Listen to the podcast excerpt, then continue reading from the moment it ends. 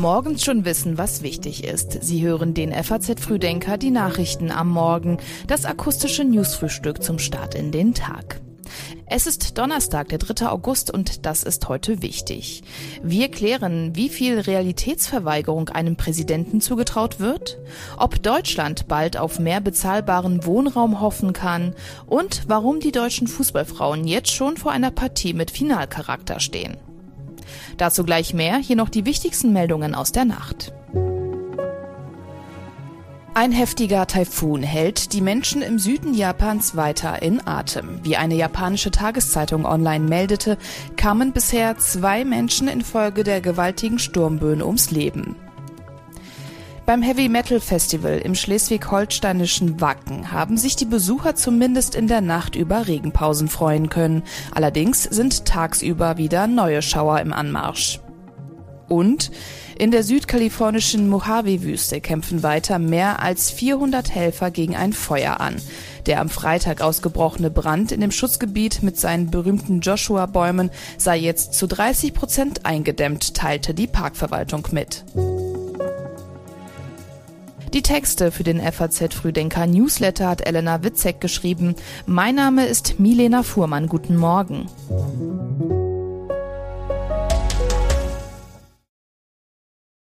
Für den ehemaligen amerikanischen Präsidenten Donald Trump wird's ernst. Mal wieder.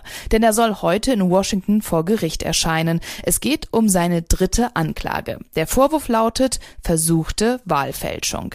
Drei Jahre nach dem Sturm seiner Anhänger auf das Kapitol ist das alles keine Überraschung mehr. Das macht die Vorwürfe aber nicht weniger verheerend. Unberührt von Fakten und Warnungen enger Vertrauter hatte Trump zwei Monate lang systematisch versucht, aus seiner Niederlage in sieben Bundesstaaten einen Sieg zu machen. Die Anklageschrift hebt hervor, dass er die Lüge vom Wahlbetrug, obwohl er es besser wusste, verbreitet hat. Das aber nachzuweisen ist allerdings gar nicht so einfach. Und es könnte auch sein, dass die Geschworenen seinen Hang zur Realitätsverweigerung anerkennen. Fakt ist, dass US-Sonderermittler Jack Smith einen schnellen Prozess gegen den Ex-Präsidenten anstrebt. Sein Büro werde sich um ein zügiges Verfahren bemühen, damit die Beweise vor Gericht geprüft und für richtig befunden werden können. Die Attacke vom 6. Januar 2021 war ein beispielloser Angriff auf den Sitz der amerikanischen Demokratie, befeuert von Lügen des Angeklagten. Lügen, die darauf abzielten, einen fundamentalen Aspekt der US-Regierung zu behindern, den Prozess der Sammlung, Auszählung und Beglaubigung des Ergebnisses der Präsidentschaftswahl. Noch schlimmer als die Vorwürfe ist aber die Aussicht, dass Trump 2025 ins Weiße Haus zurückkehren könnte. Fast jeder dritte Wähler glaubt nämlich, dass die Wahl 2020 manipuliert war. Aktuell schneidet Trump selbst bei den republikanischen Wählern, die glauben, dass Trump schwerwiegende Verbrechen begangen hat, besser ab als sein parteiinterner Gegner DeSantis. In Sachen Wohnungsbau waren die Aussichten in letzter Zeit nicht besonders rosig. 400.000 neue Wohnungen im Jahr hatte die Ampelkoalition versprochen, was eigentlich auch schon zu wenig war. Und auch die wurden letztes Jahr nicht erreicht. 2022 wurden weniger als 300.000 Wohnungen fertig. Und in diesem Jahr sollen es nach Prognosen der Immobilienverbände kaum mehr als 200.000 sein. Kredit- und Materialkosten steigen weiter und im Sozialwohnungsbau sieht alles noch viel grauer grauer aus. Jetzt plant Bundesbauministerin Geiwitz, dass Besitzer, die zwischen 2024 und 2030 einen Bauantrag stellen, in den ersten vier Jahren jeweils sieben Prozent der Baukosten abschreiben können. Für die vier Jahre danach sind fünf Prozent vorgesehen und für die folgenden 26 Jahre zwei Prozent. Die Pläne richten sich aber nicht an Menschen, die ein Einfamilienhaus bauen wollen. Dafür gibt es die Eigenheimförderung. Von dem neuen Vorhaben sollen die profitieren, die Immobilien vermieten oder verpachten. Geiwitz ist natürlich auf Unterstützung im Finanzministerium angewiesen, genauer gesagt auf das geplante Wachstumschancengesetz. Die zuständigen Verbände haben jedenfalls erst einmal verhalten positiv reagiert, auch wenn der soziale Wohnungsbau wieder durchs Raster fallen könnte. In Deutschland ertrinken immer mehr Menschen. Wie die Deutsche Lebensrettungsgesellschaft meldet, gab es letztes Jahr besonders viele Einsätze. 836 Menschen wurden vor dem Ertrinken gerettet, 355 sind gestorben, das waren 56 mehr als im Vorjahr. Jetzt gibt der DLRG seine Zwischenbilanz für den Sommer 2023 heraus. Durchschnittlich sterben ungefähr viermal so viele männliche wie weibliche Personen, weshalb es laut DLRG ein eher männliches Problem sei. Oft ist die Rede von Leichtsinn, Selbstüberschätzung und Alkohol. Aber es gibt auch ein Problem mit den Nichtschwimmern. Die Zahl der Nichtschwimmer hat sich nämlich in den letzten Jahren deutlich erhöht. Hinzu kommt, dass auch immer weniger Kinder im Grundschulalter schwimmen können, sagt DLRG-Präsidentin Ute Vogt. Die Zahl der Grundschulkinder, die nicht schwimmen können, hat sich seit 2017 verdoppelt.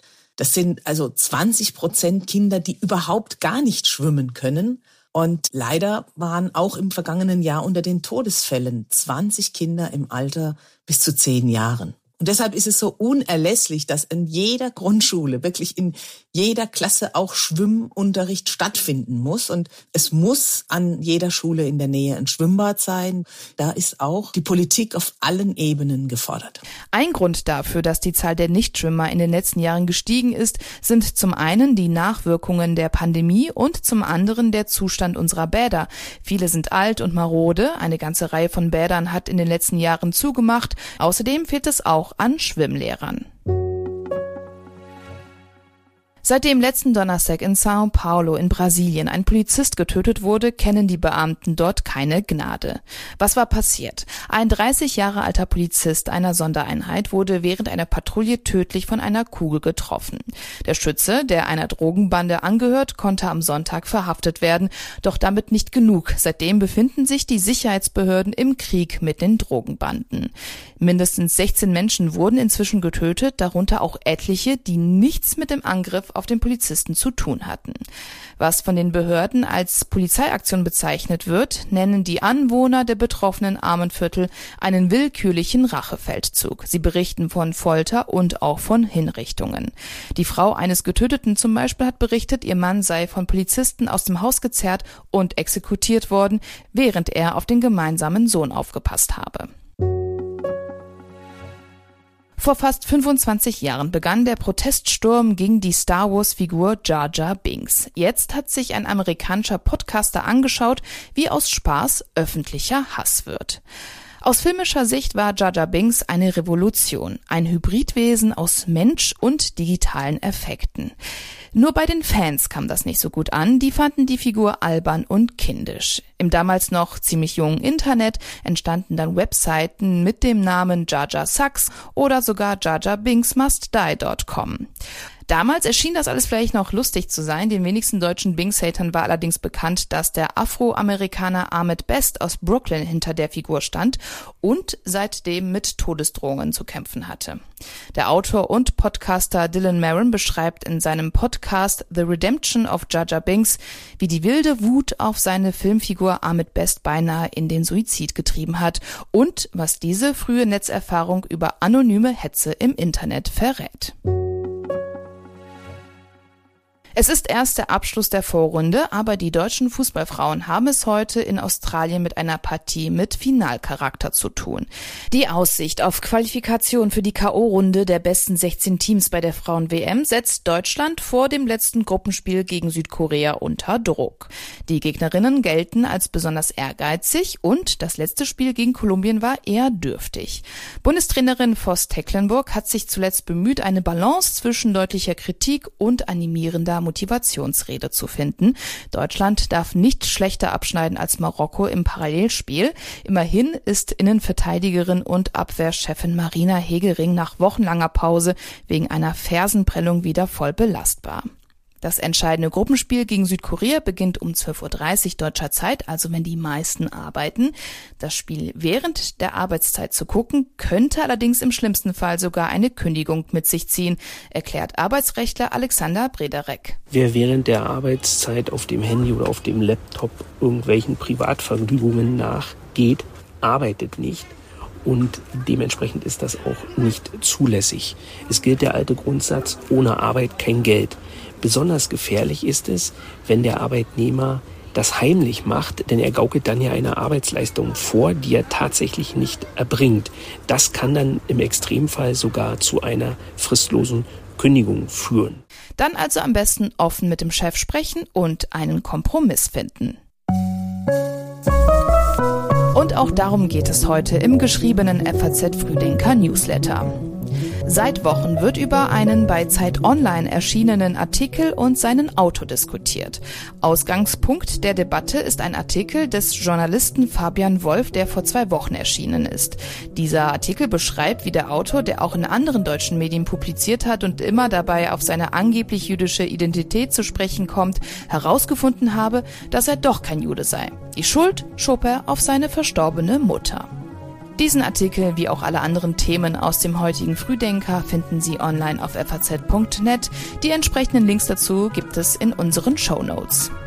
Morgen ab 6 Uhr gibt es dann wieder eine neue Ausgabe des FAZ Frühdenkers. Ich wünsche Ihnen jetzt einen guten Start und einen erfolgreichen Tag.